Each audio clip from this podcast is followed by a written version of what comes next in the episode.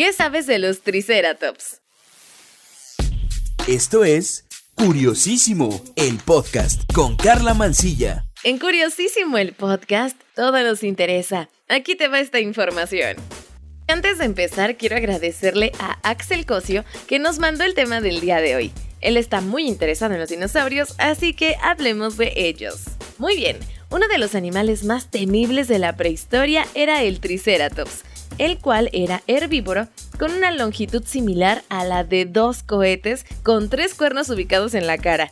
Poseía también una placa ósea, la cual protegía sus paletillas de ataques frontales. De hecho, hasta un inmenso Tyrannosaurus podía intimidarse ante la presencia de un Triceratops y elegir por mejor no atacarlo, ya que podría salir herido con sus cuernos. Al contrario, el Triceratops se encontraba bastante protegido. Las zarpas y los dientes estaban protegidos por una placa de hueso. También su piel era bastante gruesa y poseía una serie de abultamientos distribuidos de manera irregular y se enfrentaba a sus contrincantes a una velocidad de hasta 35 km por hora. Tan solo con su peso bastaba para mantener a los depredadores súper lejos de él.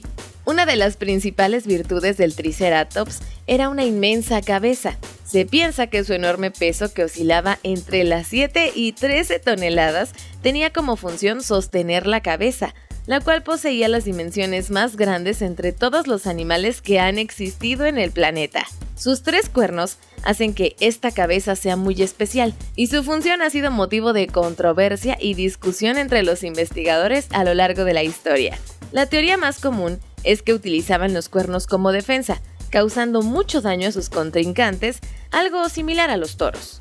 Según las investigaciones realizadas a lo largo del tiempo, el Triceratops se extinguió gracias al impacto de un asteroide contra la Tierra, debido al hambre y la oscuridad que eliminó a todas las plantas. Los últimos ejemplares quizás comían piedras, las cuales pues no eran nutritivas, pero saciaban ligeramente el hambre. A causa de este meteorito también se ocasionaban múltiples incendios, actividad volcánica e innumerables tormentas. La palabra Triceratops proviene del griego tri, que significa tres, keros, que significa cuerno, y ops, que significa cara, es decir, cara de tres cuernos. Este dinosaurio es del género Ceratopsianos ceratopsidos. Ya existieron al final del Cretácico en Norteamérica hace unos 66 millones de años.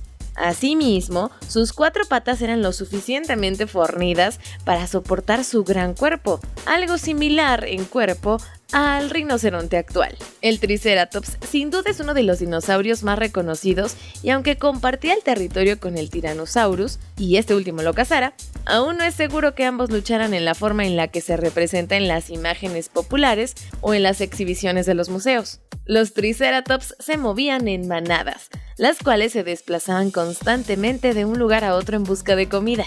Desde marzo de 2022, o sea, este año, el público puede ver en el Museo de Melbourne, Australia, a Horridus, el fósil de Triceratops más completo del mundo. Los restos de Horridus fueron descubiertos en Montana en 2014. Parte de la pelvis sobresalía de la arenisca que cubría lo que resultó ser un esqueleto casi completo de Triceratops. El Museo de Ciencia Natural de Melbourne ahora resguarda el fósil, cuyos restos fueron transportados hasta Australia en siete enormes contenedores. Una vez en Melbourne, todos los huesos fueron medidos, etiquetados y escaneados para sacar una muestra 3D antes de reconstruir y exponer el esqueleto para deleite de los visitantes. Muy bien, hablemos de Horridus. Es conocido así por su nombre científico de la especie, es Triceratops horridus. El otro tipo de Triceratops se llama Prorsus. Las dos especies del género identificadas hasta el momento. Bueno, en la web del museo hay una divertida e interactiva descripción del fósil, además de una detallada vista online como en 3D de todo el esqueleto, y se ubica cronológicamente el fósil y se indica una estimación de sus proporciones, así que sería increíble que pudieras entrar a la página para que lo conozcas. Este Triceratops vivió hace 67 millones de años durante el Cretácico en la actual América del Norte. Podemos ver en la web una recreación realista del dinosaurio comparado con el tamaño de un vagón de un tren. Esta especie medía 2 metros de altura y podía alcanzar hasta los 8 metros de largo. Un Triceratops adulto pesaba entre 6 y 12 toneladas, lo cual se muestra en la presentación online con una balanza en la que hay que juntar hasta 7 coches de tamaño promedio para equilibrar el peso de Horridus.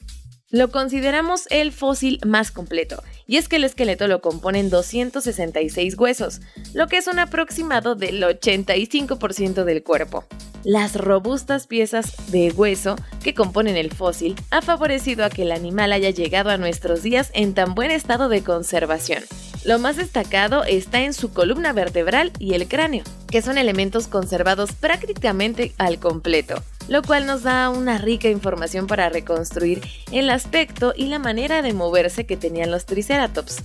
La cabeza de Horridus se ha conservado en un 98%, y en ella podemos ver claramente dos largos cuernos sobre la frente, uno más achatado sobre la nariz, así como el imponente volante en el que se curva la parte posterior del cráneo. En conjunto, la cabeza de Horridus pesa nada más y nada menos que 261 kilos. Este estado de conservación extraordinario ha permitido nuevas averiguaciones y por lo tanto nuevos descubrimientos. Es la primera vez que los investigadores han podido observar una cola de Triceratops con todas las piezas óseas que lo componían. Así que se ha podido recrear el movimiento de esta extremidad mucho más fácil con una muestra completa. Y esta también es una ventaja que juega a favor de los investigadores para estudiar cómo caminaba este dinosaurio. Se ha puesto mucho interés también en esta cavidad craneal, de la que se ha sacado un molde del cerebro y del oído, y esto ha permitido saber que esta especie podía percibir sonidos de baja frecuencia como los pasos de los grandes depredadores. Es de celebrar que en esta ocasión haya sido un museo la institución que ha comprado el fósil, así que estará expuesto al público y podrá seguir siendo objeto de estudio no siempre se corre con la misma suerte. Y es que fíjate que en 2020 se subastó uno de los esqueletos mejor conservados de un Tyrannosaurus Rex, y este fue comprado por alguien bastante privado cuya identidad desconocemos. Así que esa fue una oportunidad perdida para la ciencia y por ende para la humanidad. Pero Horridus es completamente un fósil público. Oye, ¿sabías que hasta hace unos 6-7 años se creía que era imposible que un animal tan cabezón como el Triceratops existiera? Pero luego de que se encontrara la usamenta casi completa de Horridus, se acabaron las suposiciones. Ahora el misterio es descubrir para qué servían sus cuernos. Oye, yo espero que esta información te haya gustado muchísimo y quiero agradecer de nuevo a Axel por habernos enviado el tema. Y si tú quieres ser como Axel, solamente me tienes que escribir al Twitter. Me encuentras como arroba carla-mancilla, carla con K y doble A al final. Me puedes mandar tus dudas, tus sugerencias de temas y pues por ahí platicamos. Oye, muchas gracias por prestarme tus oídos en otro episodio de Curiosísimo el podcast. Aquí todo nos interesa. Yo soy Carla Mancilla. Cuídate, un beso. Adiós.